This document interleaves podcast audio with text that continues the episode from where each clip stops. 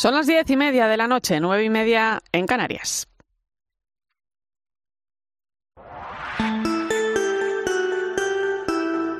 Irene Pozo. La linterna de la iglesia. Cope, estar informado.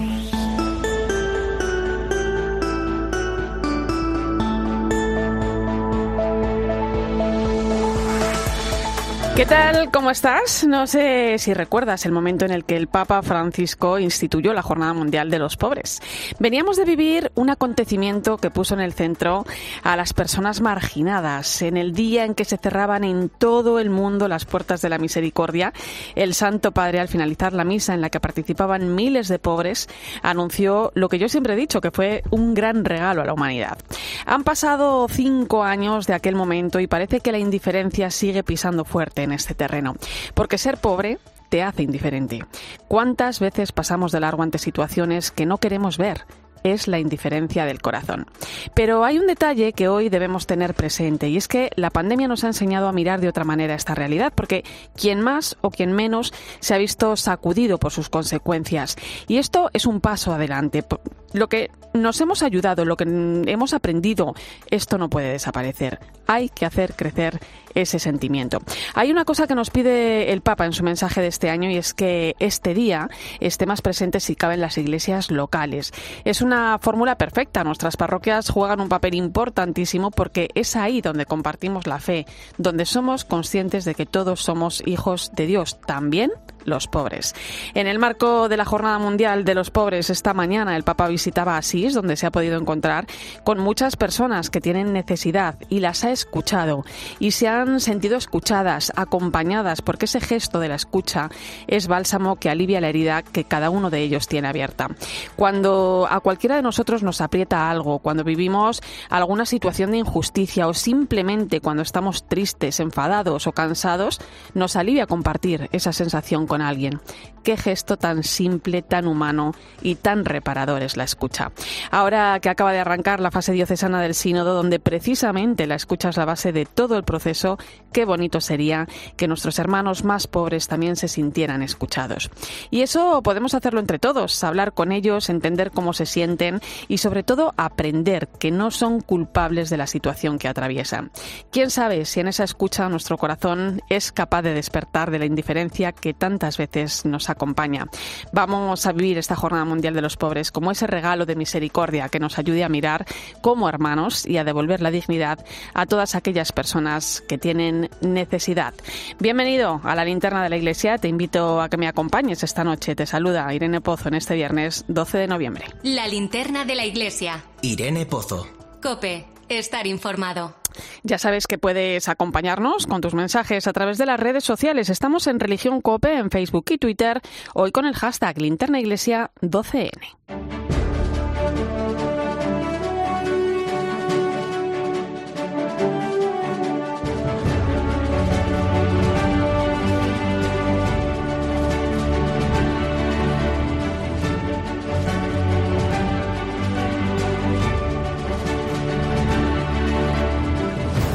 Repasamos a esta hora las principales claves de la actualidad de la Iglesia que nos deja la semana. Manu Torralba, buenas noches. Buenas noches, Irene.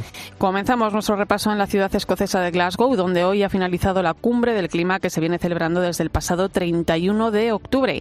Allí se han reunido estos días los líderes mundiales para debatir sobre el cambio climático y ayer el Papa Francisco enviaba una carta a los católicos escoceses donde se disculpaba por no haber podido asistir en persona y pedía afrontar este grave desafío con decisiones concretas inspiradas en la responsabilidad hacia las generaciones presentes y futuras. La delegación de la Santa Sede ha estado encabezada por el secretario de Estado, el cardenal Pietro Parolin, que recordaba que tenemos los medios y los recursos necesarios para un cambio de rumbo. El momento de actuar es urgente, como también señalaba Caritas Internacional, que apelaba a la responsabilidad de los diferentes estados y proponía varias líneas de acción para garantizar el cuidado del medio ambiente y la justicia social. Fernando Foncillas es técnico del área de cooperación internacional de Cáritas Española. Son tres propuestas las que se han llevado. Una es desarrollar políticas urgentes favorables a los pobres y basadas en los derechos humanos. Y necesitamos un nuevo rumbo ¿no? de modelo económico, modelo de crecimiento, eh, que también lo decía el, el Papa. Luego, una segunda propuesta es si se necesita que se cumpla ya con, con esas promesas del apoyo financiero. Hablaban los técnicos que valoraban el cambio climático que se necesitaba una inversión de 100.000 millones de dólares al año. Actualmente no se está cumpliendo ¿no? Con, ese, con ese importe. Y la tercera propuesta es buscar una cooperación genuina con las organizaciones de la sociedad civil. Los obispos de la Unión Europea han reclamado respeto a los migrantes que se agolpan en la frontera entre Polonia y Bielorrusia. Por medio de una nota, el presidente de la COMECE, la organización que agrupa las conferencias episcopales de la Unión Europea, ha recordado que aprovecharse e instrumentalizar la desesperación de los migrantes y solicitantes de asilo tiene consecuencias humanas graves y perjudiciales y debe evitarse. El cardenal Jean-Claude Hollerich reclama a la UE que apoye a Polonia a la hora de afrontar este reto humanitario en su frontera, así como a otros países de la Unión y la región que puedan enfrentarse a un escenario similar. El secretario general de la COMECE es Manuel Barrios. Estas personas que están en esta situación tan difícil y de tanta vulnerabilidad hay que tratarlas con respeto, hay que respetar su dignidad humana en primer lugar y eso es fundamental. Por otro lado, también los obispos piden que se ayude a Polonia en esta situación tan difícil, condenan esta forma de actuar, de utilizar a seres humanos en situación de vulnerabilidad para fines políticos y también piden a la Unión Europea y a los Estados miembros que actúen con solidaridad, que muestren una solidaridad efectiva, eficaz con estas personas que están en esta situación tan dramática. Seguimos. La semana que viene la conferencia episcopal va a celebrar la Asamblea Plenaria de Otoño. Los obispos españoles van a trabajar en esta reunión en temas como la puesta en marcha del itinerario del Sínodo de los Obispos o las distintas propuestas del Servicio de Coordinación y Asesoramiento para las Oficinas de Protección de Menores. Además, se presentarán para su aprobación los presupuestos para el año 2022. En esta ocasión concluirán la Asamblea Plenaria en Santiago de Compostela. Los obispos peregrinarán el próximo viernes a la tumba del apóstol y celebrarán una misa en la Catedral Compostelana a partir de las 11 de la mañana, que retransmitirá 13. Y Manos Unidas nos invita a encender una vela para acabar con el hambre y para potenciar el desarrollo integral de los países más pobres. Es la iniciativa Enciende tu llama que ha preparado para mañana sábado y que consiste en encender una vela para mostrar nuestro apoyo a los países del sur y a la acción que Manos Unidas apoya en ellos. Pilar Seidel es la responsable de esta acción crear un halo virtual de luz de doble dirección. Desde España, la gente, sobre todo que nos apoya, suben estas eh, velas y la gente de los proyectos también suben estas velas, estas fotos con velas, como para sentirse unidos ¿no? en esta labor mutua por, por mejorar el mundo, por, por cambiar las situaciones que están ensombrecidas por múltiples aspectos, ¿no? por guerras, por conflictos eh, de todo tipo, por las huellas que deja la crisis climática, por desplazamientos forzosos, eh, por un montón de, de circunstancias pues Manu Torralba, muchas gracias. Gracias a ti, Irene.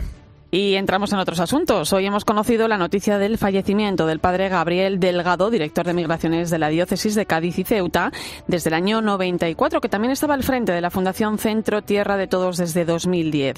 Una vida entregada por completo a la oración y a la acogida, promoción de las personas migrantes, por lo que ha luchado con entrega y dedicación hasta el final, como recordaba el obispo de esta diócesis, Monseñor Rafael Zornoza ponemos su vida en las manos del Señor y de la Virgen María, que es consuelo y refugio de los emigrantes, pues para que le conduzca al gozo de Dios al término de esta travesía en esta vida, en la que Él se ha identificado tan vivamente con aquellos que buscando una vida mejor sufren también tantos riesgos y penalidades, con los más necesitados. Mañana por la mañana se va a clausurar en Orense el sínodo que la diócesis está celebrando desde 2016 con una misa presidida por el apostólico en España, Monseñor Bernardito Auza, que va a emitir 13 a partir de las 11 de la mañana. Copia Orense, Juan Maceiras, buenas noches. Buenas noches, Irene. El acto litúrgico de celebración de la clausura de la Asamblea Sinodal comenzará mañana sábado a las 11 menos cuarto de la mañana, con una procesión que partirá de la iglesia de Santa Eufemia, encabezada por la cruz procesional, y las imágenes de San Martín y Santa María Madre, patronos de la diócesis de Orense. El inicio de la celebración de la Eucaristía ya en la catedral está previsto para las 11 de la mañana y será presidida por el nuncio de su santidad en España y concelebrada por el obispo de Orense, otros obispos de Galicia, del norte de Portugal, y de otras diócesis españolas, así como por más de 100 sacerdotes. La diócesis de Urense vivirá mañana un día muy especial con la solemne clausura del sínodo diocesano. Y nos vamos a Madrid. Esta semana la capital ha celebrado a su patrona Santa María la Real de la Almudena. El arzobispo de Madrid, el cardenal Carlos Osoro, presidió una misa multitudinaria en la plaza de la Catedral. Cope Madrid, Belén Ibáñez, buenas noches. Buenas noches, Irene. Acompañó el tiempo en esta celebración donde hizo frío, pero también sol. Alegría de los madrileños que tras la pandemia han vuelto a venerar a su patrona. Muchos fieles que se congregaron durante la misa en la que el cardenal arzobispo de Madrid, Carlos Osoro, envió un mensaje de apertura hacia los demás. En una época como la que estamos viviendo, muchos tienen la tentación de aislarse, de juntarse únicamente con los que son parecidos a ellos, de quedarse paralizados. Pero la Virgen nos enseña a salir a los caminos reales por los que transitan los hombres y llevarles, no sin dificultades ni altibajos, la buena noticia. La Virgen María nos enseña y nos invita a poner a Dios en el centro de nuestra vida y de la historia, porque se crea o no se crea, no es lícito, ha dicho Soro, promover que Dios sea retirado de la historia de los hombres. La Fundación Hombres Nuevos ha propuesto para el Premio Nobel de la Paz 2022 al obispo emérito de Palencia, Monseñor Nicolás Castellanos, que desde 1992 trabaja como misionero en uno de los barrios más desfavorecidos de Santa Cruz de la Sierra, en Bolivia. En el espejo de Palencia, el religioso agustino reconoció su alegría por esta nominación lo veo muy distante, lejano, eh, yo no me hago ilusiones, pero agradezco mucho ese esfuerzo que han hecho todos los palestinos y tanta gente de aquí, de España como de América Latina, especialmente de Bolivia, y para mí es una alegría, una satisfacción y eh, lo, más importante sería, si dan ese premio, es poner sobre la mesa la situación cruda, dura y real, injusta que padece el mundo de los pobres en el mundo entero. Yo para mí la pobreza es la ignominia de la humanidad en el siglo XXI. Y acabamos en Málaga. La capital de la Costa del Sol ha cogido esta tarde el estreno de un musical sobre la conversión de San Ignacio con motivo del año ignaciano. Cope Málaga, Carmen Cerván, buenas noches. Hola Irene, buenas noches. Un musical que ya ha tenido su puesta de largo aquí en Málaga y que narra una parte de la vida de San Ignacio centrada en el proceso interno que vivió y así entender cómo se fraguó su conversión. El autor de las canciones de conversión es Óscar Santos, músico malagueño, promotor de Mundo Sí, una plataforma que apuesta por la cultura como forma de transmitir los valores y la identidad ignaciana. Esa faceta emocional y personal de cómo en un momento de ruptura en la vida, cuando tienes muchísimos planes, hay momentos en la vida en que, bueno, a veces no ocurre, ¿no? En este caso, en la, en la vida de Ignacio ocurre que pues, hay algo en la vida que hace que todo se venga abajo, ¿no? Y, como en esos momentos de crisis eh, el espíritu parece que se predispone para eh, reconfigurar la vida, ¿no? El estreno de esta noche en Málaga es el resultado de tres años de trabajo desde que nació esta idea. Escuchas la linterna de la iglesia. Con Irene Pozo. Cope, estar informado.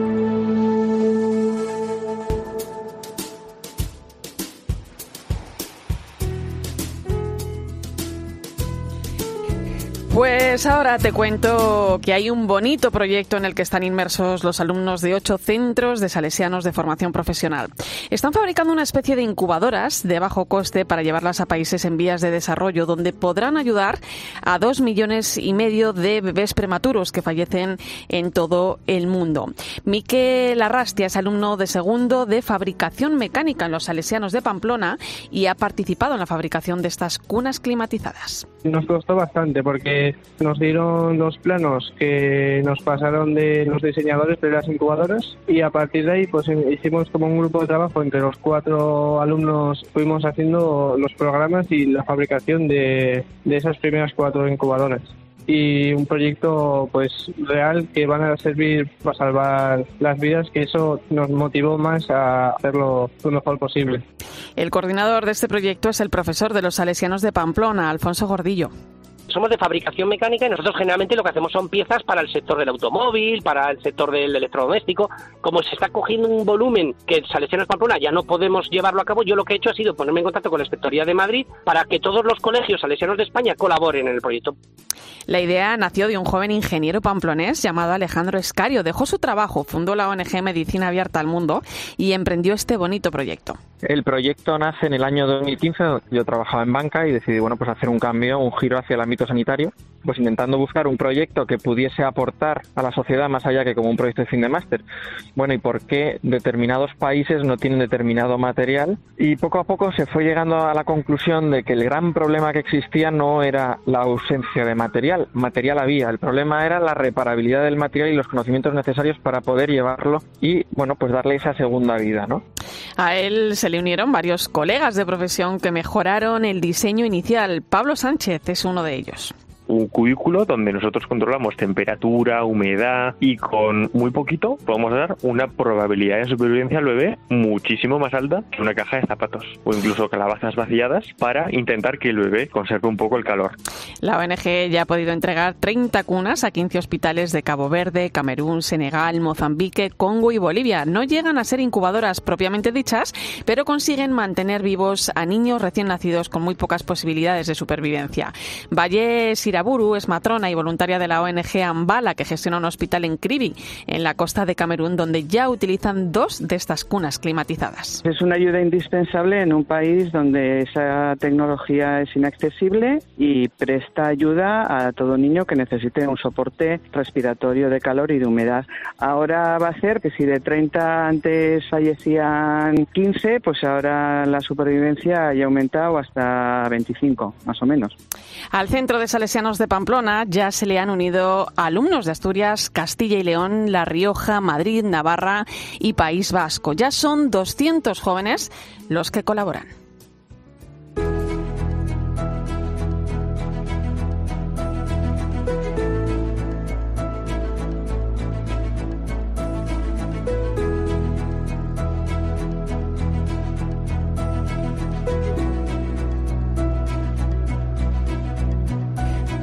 Pues te quiero acercar ahora un poco más a esta realidad que viven muchas personas. Seguro que conoces a alguien que no lo está pasando muy bien, sobre todo con las consecuencias que nos ha dejado este tiempo de pandemia. La Iglesia siempre acompaña.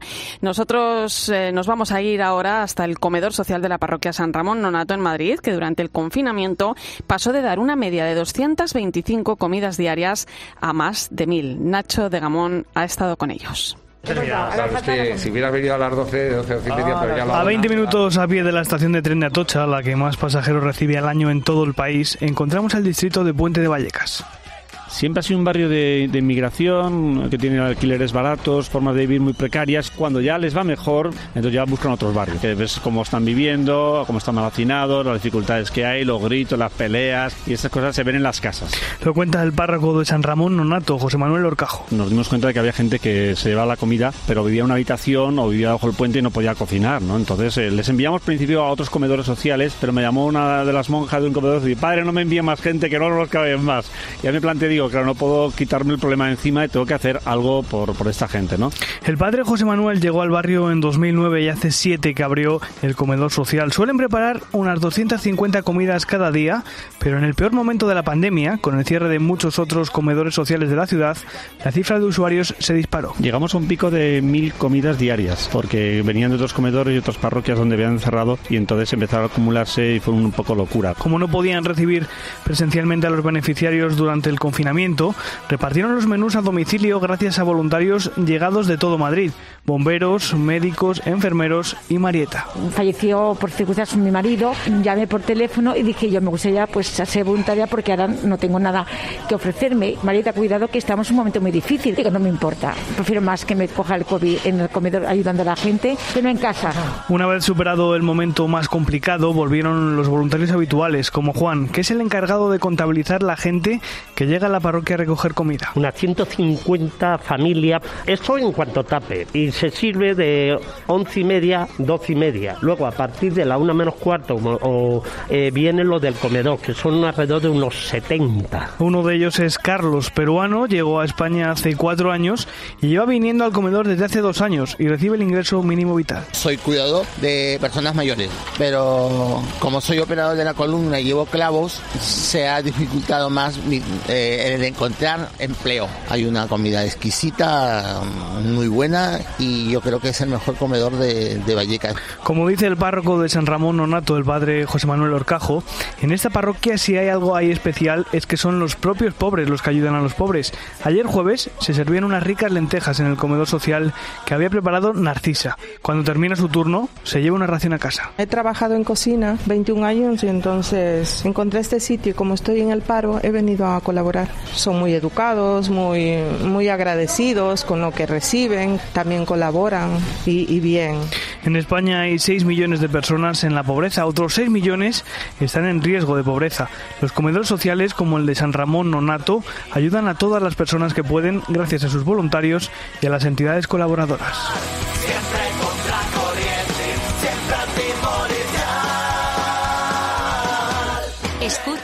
La linterna de la iglesia. Con Irene Pozo. Cope, estar informado.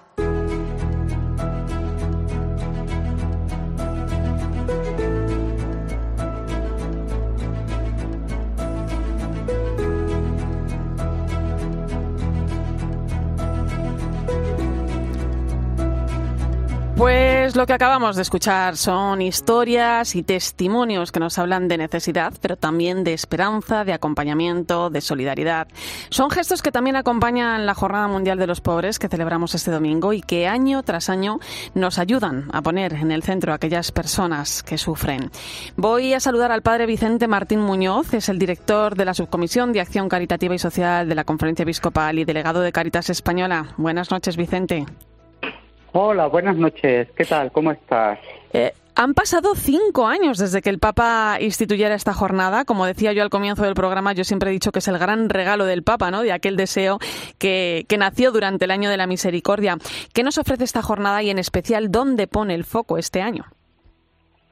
Pues mira, es verdad, son cinco años ya de esta jornada de los pobres y el Papa eh, nos invita a tener presente que los pobres están presentes en nuestra sociedad, no para acostumbrarnos de una manera indiferente a su presencia, sino para removernos y trabajar y luchar para que salgan de esa situación de exclusión y de pobreza. Eh, es una invitación, en el fondo, a vivir esa realidad desde una experiencia evangélica y evangelizadora. Eh, el Papa pide en su mensaje que, que, este día arraigue más en las iglesias locales, que se genere un movimiento de evangelización eh, que salga, ¿no? que sea capaz de salir al encuentro de los pobres. Da igual donde se encuentren. ¿no? Nuestras parroquias juegan un papel importante, ¿no, Vicente? Claro que sí. Nuestras parroquias son, eh, en muchas situaciones, la puerta de entrada para muchas personas eh, que viven en una situación de exclusión y de pobreza. Es la puerta que se les abre para recibir acogida y ayuda. Eh, me decía esta tarde, mira, estoy en Oviedo, uh -huh. porque he venido a participar en la asamblea de la Caritas de Oviedo, y esta tarde he tenido un encuentro con un grupo de personas eh, que, que, fueron personas sin hogar y que ahora están eh, acogidas por Caritas viviendo en pisos, uh -huh. pisos autónomos, y me decía, eh, Caritas es la puerta que se nos abrió cuando yo me sentía a la intemperie, decía una persona, ¿no? Con lo cual a mí me, me, me impactó esa respuesta, ¿no?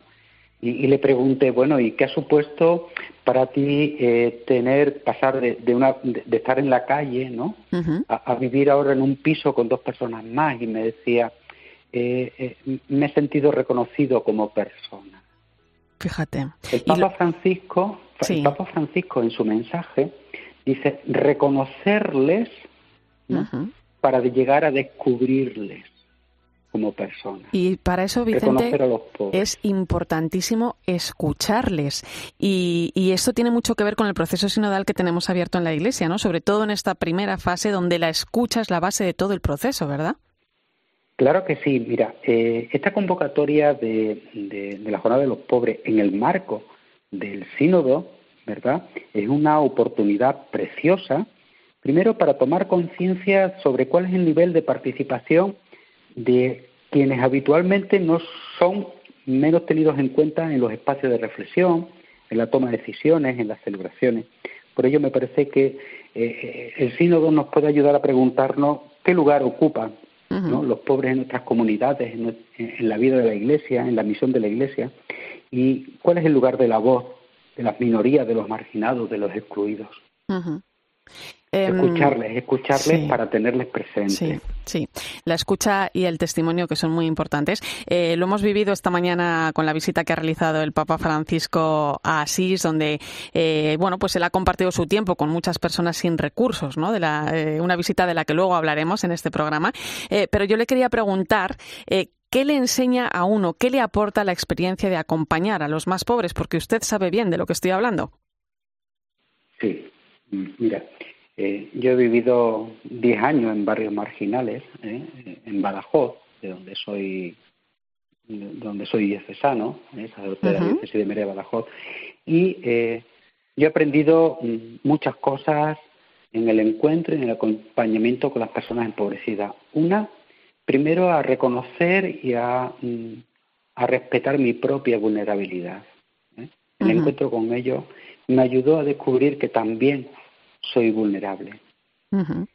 El encuentro con ellos me ha enseñado a descubrir que son personas sin más adjetivos, personas con dificultades, con problemas, pero personas que si yo las trato como tales, no son objeto de mi acción, sino sujetos de sus propias vidas. Y que tarea mía o de las personas voluntarias o de la acción caritativa y social de la Iglesia es acompañarles cuando el Papa en su mensaje nos habla de que los pobres nos evangeliza, precisamente nos está diciendo eso, que nos ayudan a reconocer nuestra propia vulnerabilidad, a respetar con ternura esa vulnerabilidad y nos ayudan también a descubrir la esencia del Evangelio. Para mí es algo importante eh, eh, ese encuentro con las personas que realmente nos evangelizan. Mira, los pobres no son objetos sin más de nuestra intervención social. No están ahí para nuestras buenas obras. Son interlocutores del Evangelio. Nos ayudan a descubrir la presencia de Dios de una manera diferente. Luego vamos a ir profundizando además en el mensaje del Papa para esta jornada a lo largo, a lo largo de, los próximos minutos. Padre Vicente Martín Muñoz, director de la Subcomisión de Acción Caritativa y Social de la Conferencia Episcopal, delegado de Caritas Española, ojalá que esta jornada nos ayude a tomar conciencia sobre las personas que sufren necesidad y, y que realmente nos empuje a recorrer un camino junto a ellas. Gracias. Pues muchas gracias. De eso se trata. Cuando hablamos ahora de sínodo, pues yo suelo decir, por una iglesia sinodal que camina con los pobres. Pues con ese mensaje nos quedamos. Un fuerte abrazo. Y a partir, hasta luego. A partir de las 11 de la noche, a las 10 en Canarias, hablamos de la visita que ha realizado el Papa Francisco a Asís esta misma mañana en el marco de la Jornada Mundial de los Pobres. ¿Y tú qué piensas? Escribe a Irene Pozo en Twitter en arroba religión-cope y en nuestro muro de Facebook Religión Cope.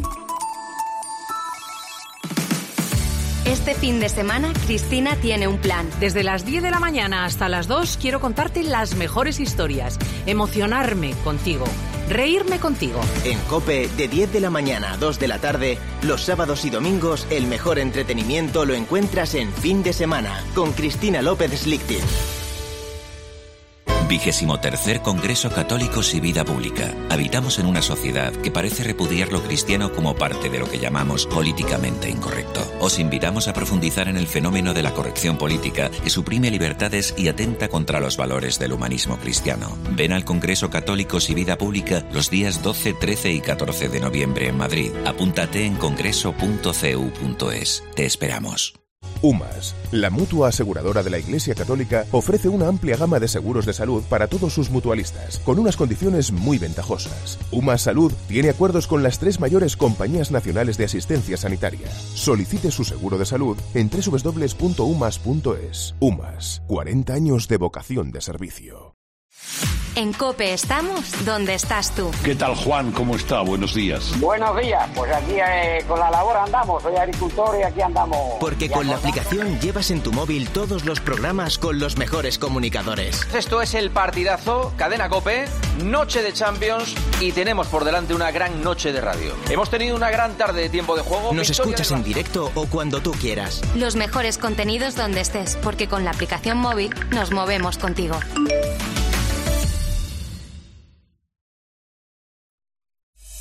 Escuchas la linterna de la iglesia. Y recuerda, la mejor experiencia y el mejor sonido solo los encuentras en cope.es y en la aplicación móvil. Descárgatela.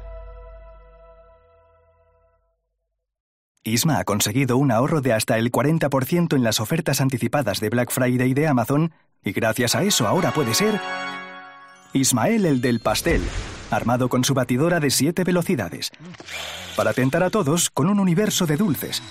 Pero antes piensa batir todos los récords de dulzura. Déjate tentar por las ofertas anticipadas de Black Friday de Amazon del 8 al 18 de noviembre. Más información en amazon.es. El 14 de noviembre es el Día Mundial de la Diabetes. Recuerda controlar tu glucemia sin olvidar cuidar tu corazón y tu peso. Es un consejo de Novo Nordisk.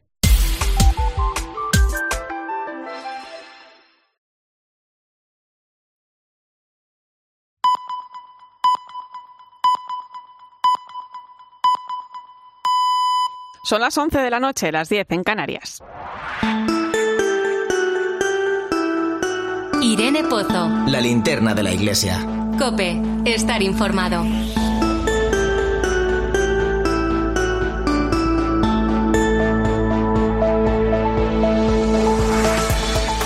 Pues como cada viernes a esta hora viajamos hasta el Vaticano con nuestra corresponsal Eva Fernández. Buenas noches. Muy buenas noches, Irene.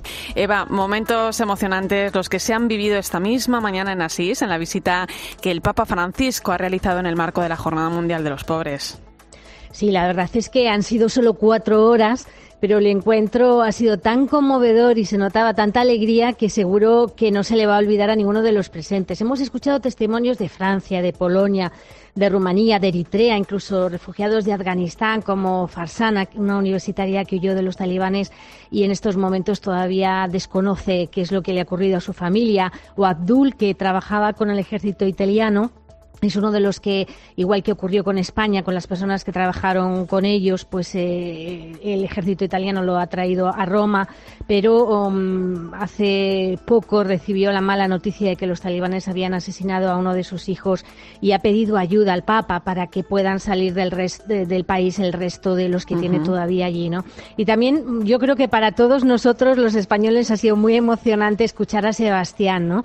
Un Sebastián muy valiente, con una dura historia historia personal de, de calle, de tráfico de drogas, de cárcel, cómo se ha emocionado a mí casi de decirte que es la parte más más que más me ha conmovido, ¿no? Cuando ha contado que fue rescatado por un sacerdote de Toledo y ayudado por Caritas de esta ciudad, ¿no? En su discurso el Papa les ha recordado que a Madre Teresa le gustaba decir que, que la, mejor la mejor acogida es la sonrisa, nos ha animado mucho a sonreír y sobre todo ha subrayado con fuerza que es hora de arremangarse eh, para restituir la dignidad de todas las personas, creando puestos de trabajo, de volver a escandalizarnos ante la realidad de, de los niños hambrientos reducidos a la esclavitud, de las víctimas de la violencia, ¿no? Y, y bueno, pues, pues repitió con esa misma fuerza, ¿no? Ya es hora de que se abran los ojos para ver el estado de desigualdad en que viven tantas familias. Y fíjate que al final, Irene, emocionado el Papa se ha despedido rogando a todos mm, lo que siempre hace. No os olvidéis de rezar por mí, mm, pero ha añadido, porque yo tengo mis propias pobrezas y son muchas, ¿no? O sea que ha sido ha sido realmente, Irene, un, anticipo de la fiesta que se va a celebrar el próximo domingo en San Pedro, porque, porque está todo preparado. Como sabéis, a las 10 mm, habrá misa en la Basílica, presidida por el Papa. Acudirán unas 2.000 personas porque sigue habiendo restricciones y el espacio ha de, ha de mantenerse. Al finalizar la misa se va a distribuir comida caliente y este año el Papa ha querido, igual que nos acabamos de escuchar en la linterna, igual que se harán tantas diócesis de España, ¿no? Bueno, pues el Papa ha querido dedicar una atención especial a las casas hogar que acogen a madres con niños pequeños. Les ha llevado alimentos, productos para el cuidado personal, especialmente para los bebés. Han distribuido 5.000 kits de productos básicos para la salud eh, en parroquias de Roma. Y luego, pues este año, efectivamente, no va a haber, como siempre en estas últimas cinco fiestas, de los jornadas de los pobres. Hemos digo fiesta pero realmente es que es fiesta. O sea la jornada de los pobres es un día de fiesta no bueno pues mm, ya sabéis que el Papa siempre instalaba una carpa como un centro médico que durante una semana estaba atendiendo gratuitamente eh, con distintas especialidades a todas las personas sin hogar que quisieran acercarse. Como el covid no lo va a permitir lo que sí se va a hacer el próximo domingo es instalar una camioneta para poder eh, que allí puedan acudir a, realizarse pruebas clínicas los indigentes que lo deseen, ¿no? O sea que, que va a ser un, una jornada de domingo, la verdad, bastante, bastante intensa y preciosa aquí en Roma. Y en mayo de 2022 mm. la Iglesia va a contar con siete nuevos santos, canonizaciones mm. anunciadas por el Vaticano, entre ellas alguna muy esperada. Cuéntanos. Sí, sí, la verdad es que había mucha expectación sobre la fecha de estas canonizaciones que, fueron anunciadas, pero tuvieron que ser pospuestas, ¿no? Sobre todo porque en medio de todos, eh, que suele pasarles a los, a los que son menos conocidos, si hay alguno que destaca, bueno, pues sobre todo se habla del apóstol de los Tuaregs, de Charles de Foucault, ¿no? Serán Además, las primeras canonizaciones tras la pandemia, porque la última que celebró el Papa fue ya el 13 de octubre del 2019, ¿no? Y entonces, eh, efectivamente, hay mucha, muchas personas que viven de la espiritualidad de Charles de Foucault, como sabemos vivió entre el siglo XIX y principios del XX, y su vocación lo llevó junto a los pobres del sur de Argelia y aprendió el idioma de los tuaregs, incluso le dio la vida para escribir un diccionario eh, que ayudara a entender mejor la cultura y la lengua de, de, los tuareg. ¿no? Entonces, en esta misma ceremonia de, del 15 de mayo va, como dices, declarar santos a otros seis beatos. Uno de ellos eh, que me he aprendido el nombre, he estado, llevo como, como varias horas aprendiéndomelo, ¿no? De Basajayán, es un militar que vivió en el siglo XVIII y fue asesinado por convertirse del hinduismo al, cristianismo. Es una historia muy bonita porque se convirtió gracias a la amistad, ¿no? La amistad de, que mantuvo con un comandante naval holandés que terminó siendo hombre de confianza en el Palacio Real, ¿no? Y, gracias a él se convirtió.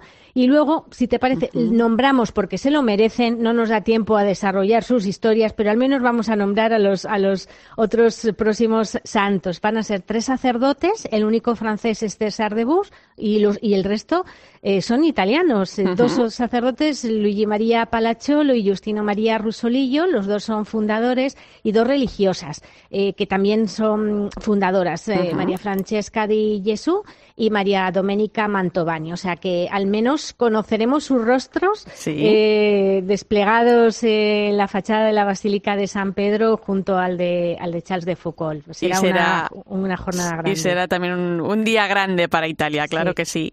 Gracias, compañera. Un placer, como siempre, hablar contigo. un abrazo y buen fin de semana a todos.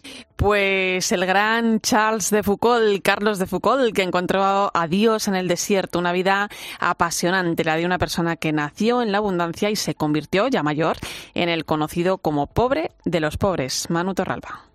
Nació en Estrasburgo, Francia, en el seno de una familia aristocrática muy adinerada en 1858. Charles de Foucault tuvo una infancia difícil. Murieron sus padres, por lo que vivió con su abuelo desde los seis años. Perdió la fe en Dios en la adolescencia, fue militar hasta los 24 años y entró en una profunda crisis cuando falleció también su abuelo. A los 28, después de un tiempo en el norte de África, se reencontró con la fe en su país natal. Dios mío, si existes, haz que yo te conozca, solía decir. Así que dos años después partió a Tierra Santa buscando seguir el camino de Jesús. Vivió allí durante 12 años y a su vuelta a Francia fue ordenado sacerdote, a los 42.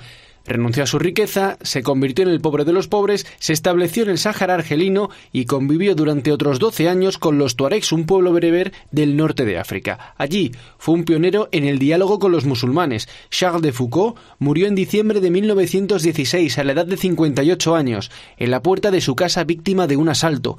Pronto se estableció una verdadera devoción en torno a su figura, y el 13 de noviembre de 2005 fue proclamado beato durante el papado de Benedicto XVI.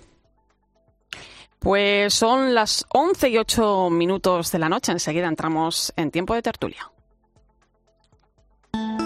Escuchas la linterna de la iglesia. Con Irene Pozo. Cope, estar informado. Como decía, 11 y 8 minutos de la noche, 18 minutos en Canarias. Eh, vamos con otros asuntos. Eh, hoy me acompaña el redactor jefe de la revista Mundo Negro, Javier Fariñas. ¿Cómo estás? Muy buenas noches, muy bien. Y la directora del Máster de Doctrina Social de la Iglesia de la Universidad Pontificia de Salamanca, Teresa Conte, bienvenida. Gracias, Irene. Pues vamos a hablar, seguimos hablando un poco de esa Jornada Mundial de los Pobres, de ese mensaje que el Papa Francisco ha escrito eh, para este día. Em, una jornada que celebramos el domingo. Eh, en ese mensaje el Papa nos advierte sobre una idea que parece cada vez más extendida. Eh, parece que los pobres no solo son responsables de su condición, sino que encima constituyen una carga intolerable para un sistema económico que pone en el centro los intereses de algunas categorías privilegiadas. Dice, ¿qué quiere decir esto? Bueno, pues yo creo que tiene poca, explicación que, o, poco, o poca matización, ¿no? porque en todo caso a lo mejor lo podemos estropear. ¿no? Que sí es cierto que, en este sistema en el que nos encontramos, y además estamos precisamente ahora en unos días en los que criticamos y hablamos que en medio de, de todo este esta crisis de falta de materias primas y de transporte y no sé qué no sé cuánto pues nos nos, eh, nos vemos abocados a una de las jornadas de más frenético consumo de, de todo el año prácticamente no bueno pues en medio de, de esa vorágine en la que prima lo económico el éxito eh, el crecimiento el desarrollo pues todo eso en muchas ocasiones va a costa de derechos y de y, a, costa también de la dignidad de las personas. Que, que todo ese crecimiento económico y desarrollo va en muchas ocasiones aparejado a unos trabajos que cada vez son más precarios. Nos vemos eh, nos vamos acostumbrando ya o estamos acostumbrados a hablar de esa crisis energética. Entonces todo este sistema en muchas ocasiones empuja o saca de, de, la ruta de la normalidad, del desarrollo y de la dignidad cada vez a más familias. Que, estamos hablando de la crisis que provocó el coronavirus, una crisis evidentemente sanitaria, pero por supuesto también económica. Entonces, vamos entrando en, en, un, en un escenario, o estamos en un escenario en el que el modo de vida de la sociedad rica y opulenta deja atrás, sobre todo a millones y millones de personas y sin, sin mucho fundamento más allá de eso, que que, que la riqueza pues prevalece sobre los derechos de, de los demás. Teresa. Sí, bueno, yo estoy un poco con Javier. Eh, si volvemos a la, a la, sentencia que tú, que tú citabas, es mejor no tocarla y mantenerla tal cual está.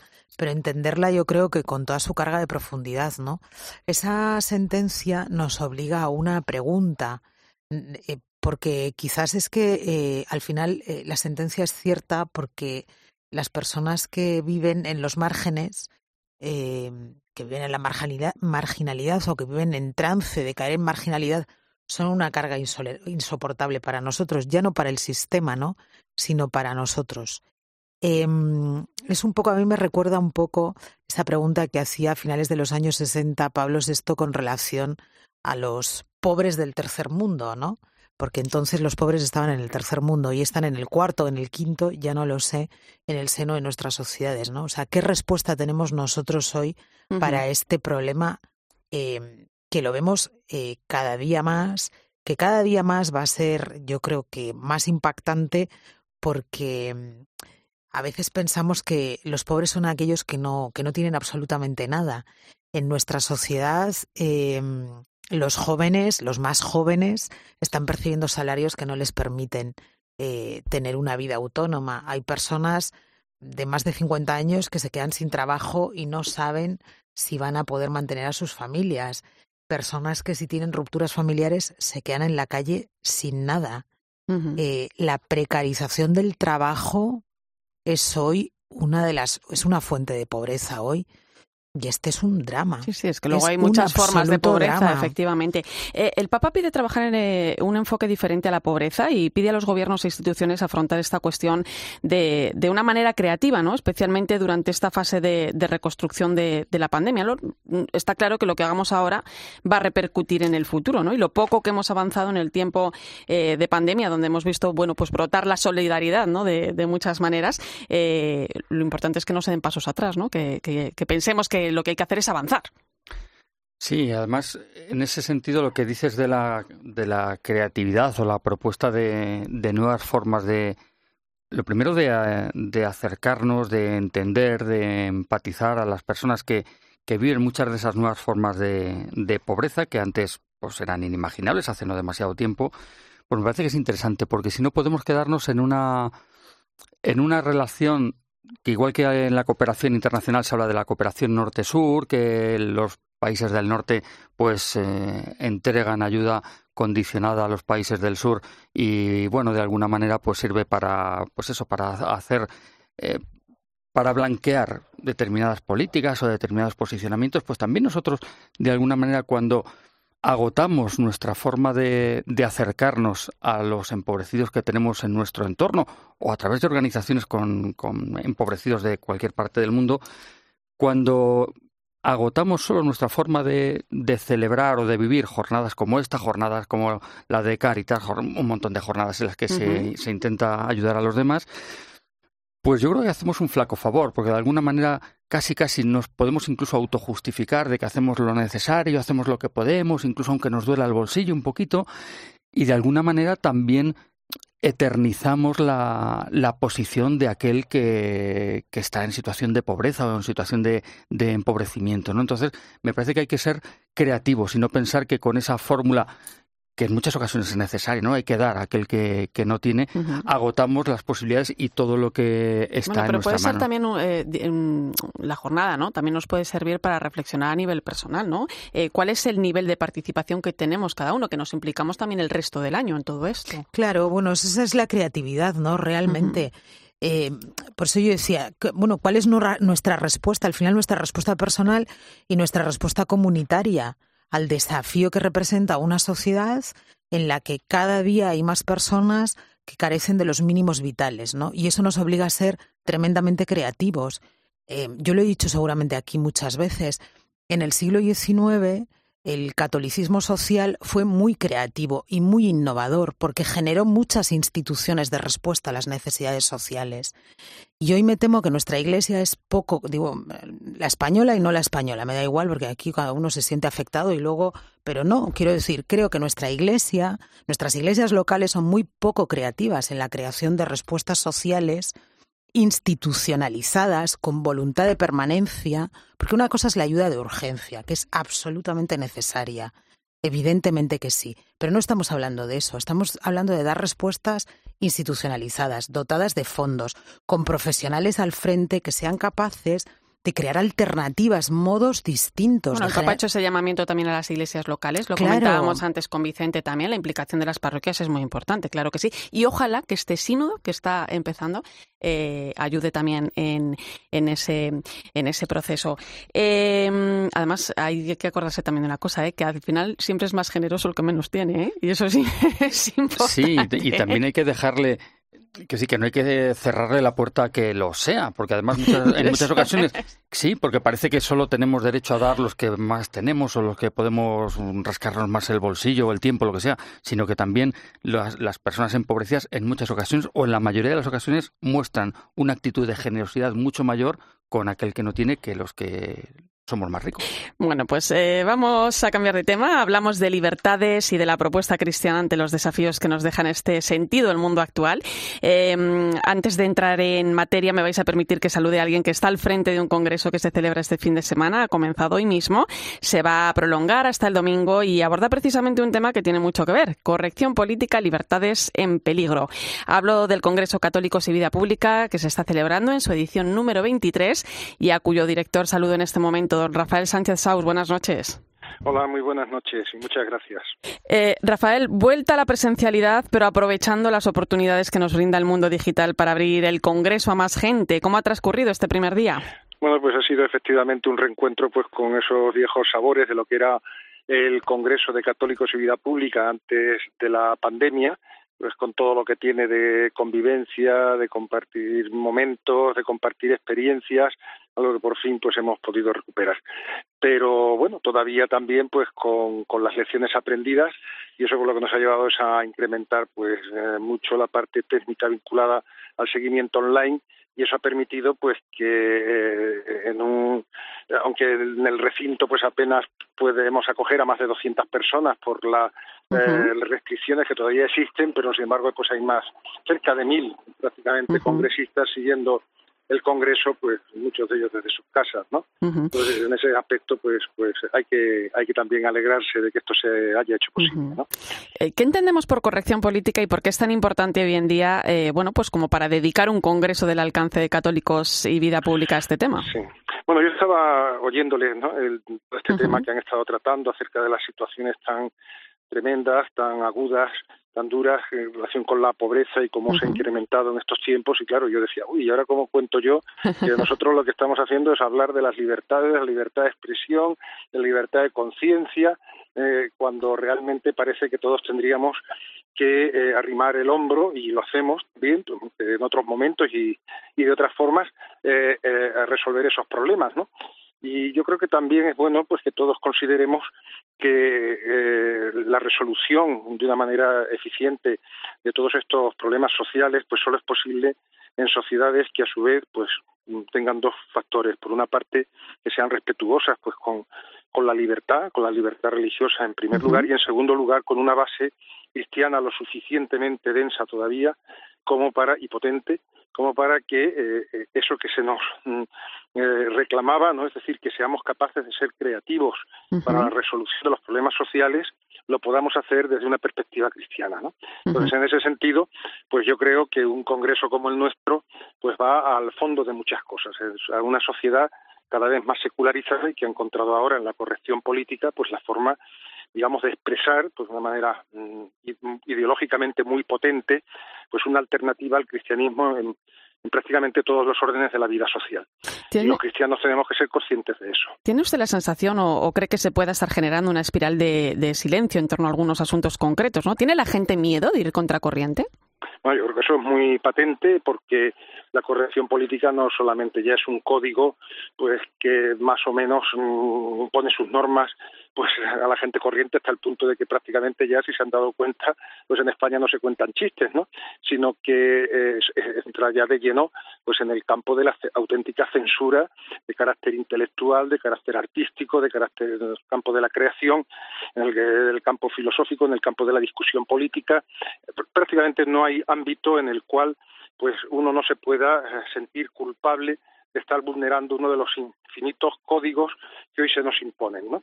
eh, y que a su vez, pues eso es lo que a nosotros más nos afecta, eh, acaban de muchas maneras, pues volviéndose contra la Iglesia, volviéndose contra el cristianismo, en la medida en que todas estas ideologías, pues tienen una base, pues absolutamente eh, inmanentista y, ajena pues por completo a la trascendencia ¿no? entonces esto pues es algo que, merece por lo menos ser estudiado y saber o ir viendo en función de los paralelos que nos ofrecen otras sociedades europeas y muy especialmente la sociedad norteamericana pues hacia dónde nos puede llevar todo esto hacia dónde nos arrastra. Bueno, pues temas interesantes, Rafael, los que se están abordando en este Congreso. Quedan dos días por delante con muchas propuestas. Y yo le quiero preguntar que una vez que finalice, que cuál es el siguiente paso, porque me imagino que esto no acaba aquí. Bueno, nosotros todos los años, después del Congreso, hacemos un manifiesto que se distribuye pues muy abundantemente eh, en las instancias pues eh, interesadas en cada momento en la temática del Congreso. En este caso, pues desde luego, pues nos vamos a dirigir mucho al mundo de lo político, porque es aquel y de los medios de comunicación que es donde tiene más expresión eh, la corrección política y desde donde, digamos, a través de la legislación y a través de, de, de, la prensa, de la televisión, pues se está expandiendo extraordinariamente como, como mega ideología, mm, digamos, característica de, esta, de este momento, ¿no? Eso es lo que nos vamos a dedicar, pues los planteamientos que, que se van a producir a lo largo de estos días en los muchos talleres que estamos realizando y las ponencias que se van a, a que se van a, a, decir en estos días, pues eh, todo esto pues recogerlo después en un manifiesto que sirva pues ya para otros fines más amplios. Pues muchos frutos, Rafael Sánchez Saus, para esta nueva edición, la número 23 del Congreso Católicos y Vida Pública, que se celebra desde hoy hasta el próximo domingo, que se puede seguir a través de la página www.congreso.cu.es y, y le quería dar las gracias. Ojalá que se abra el diálogo, eh, se abra al diálogo y a la reflexión, que el tema es importante. Un abrazo. Pues muchísimas gracias por todo, por vuestra atención, como siempre. Hasta luego, muy buenas noches. Buenas noches. Bueno, pues eh, aquí un ejemplo, ¿no? Yo os pregunto qué entendemos por libertad hoy en día, de qué libertades hablamos cuando decimos que están en riesgo, dónde nos encontramos los cristianos en todo, en, eh, en todo esto, si está en riesgo también el mensaje del Evangelio. Pues no lo sé. Lo que sí sé es que parece que es bastante difícil vivir eh, coherentemente o que cuesta bastante vivir con arreglo a las convicciones más íntimas de uno mismo, ¿no? Y que nos faltan muchas veces criterios o, claves para saber explicar qué significa vivir de acuerdo a la conciencia. Eso sí que me parece que no sé si está en riesgo, pero yo pienso mucho en las nuevas generaciones. Pero resulta ¿eh? difícil, ¿no? Yo pienso en las nuevas generaciones. ¿eh? Resulta difícil, sí. Que cuando hablabais antes de la espiral del silencio, pues eso que estudiamos en la facultad hace ya muchos años de Noel Newman, ¿no? la espiral del silencio que conforma la, la opinión pública, desde luego, pues tiene un peso fundamental. Y es que esa espiral del silencio, esa corrección política que permea todos los aspectos de la vida, lo económico, lo político, lo social, lo cultural, es muy peligroso que sea lo que condicione o lo que garantice los derechos y las libertades del hombre, porque estaríamos al amparo de lo que hoy dicen unos y mañana dicen otros, porque lo políticamente correcto puede mutar de, de orientación, claro.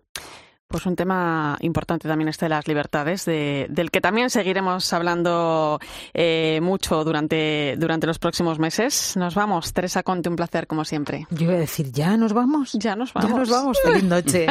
Buen fin de semana. Javier Fariñas, hasta la próxima. Hasta la próxima, gracias. Y nos vamos a ir con la historia de Patricia Ferrol, que ha entregado al Papa en la audiencia general de este miércoles la fotografía más icónica de su padre, el artista Manuel Ferrol. Se trata de una imagen en la que un padre y un hijo lloran desconsoladamente en el puerto de A Coruña en 1957 mientras despiden a parte de su familia que migraba a Buenos Aires. Patricia contaba eh, a los compañeros del portal de religión de COPE que se ha acordado mucho del padre, de su padre, entregando esta foto que también plasma el drama de aquellos que sufren necesidad muy bonito y muy impresionante. Me saludó, le saludé, le entregué la foto. La palabra que dijo fue impresionante. Se le expliqué cuál era la fotografía y mm, me dio su bendición, me regaló un rosario y, y, se quedó con la fotografía y con una carta breve que yo le entregué también para documentar un poco la entrega. Este barco y estas fotografías eran personas que iban destino a Buenos Aires también, con lo cual todo es muy cercano quizá a lo que él pueda sentir.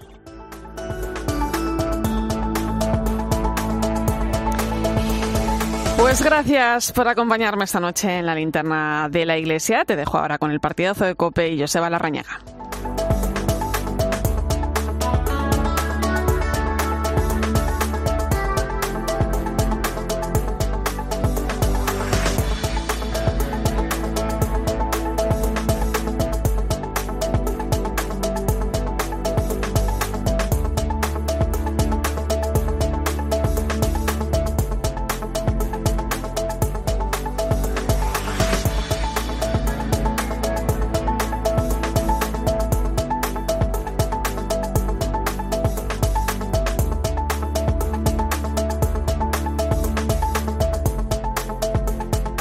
Irene Pozo. La linterna de la iglesia. Cope, estar informado.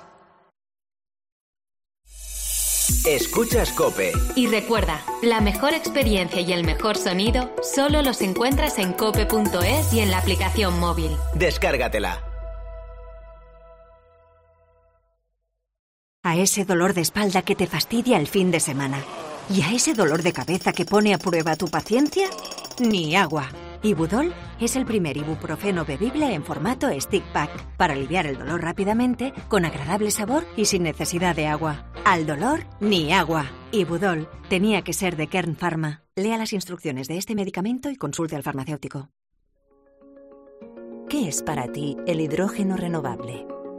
En Repsol, cuando hablamos de hidrógeno renovable, nos referimos a una fuente de energía limpia con la que producimos, por ejemplo, combustibles sintéticos cero emisiones netas. Si quieres saber más sobre esta fuente de energía sostenible, entra en Repsol.com. Repsol, inventemos el futuro. Picasso dijo, que las musas te pillen trabajando. Balduero una cepa 2016. Una sola botella por cepa. Las musas vinieron a Balduero y nos pillaron trabajando. Pídelo en restaurantes, en tiendas especializadas en bodeboca.com o en baldueroencasa.com. Bébete el arte de Balduero.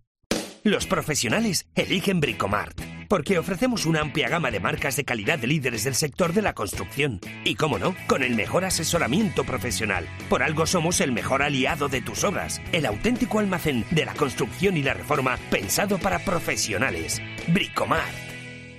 Mamá, voy a recoger mi habitación. Sorprendente, ¿verdad?